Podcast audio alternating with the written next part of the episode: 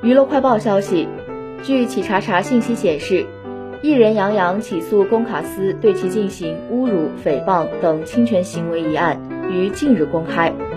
据悉，二零一九年，用户龚卡斯于网络上发布了一系列内容涉及侮辱、诽谤以及辱骂等相关文章，对杨洋进行网络言论攻击。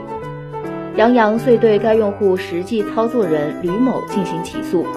被告吕某辩称，其过激言论是针对原告粉丝的被迫反击，并不针对原告本人，且原告作为明星，应当对大众的正常评价具有忍耐度。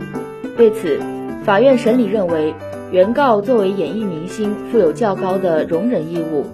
但言论超出必要的界限，仍然构成侵权。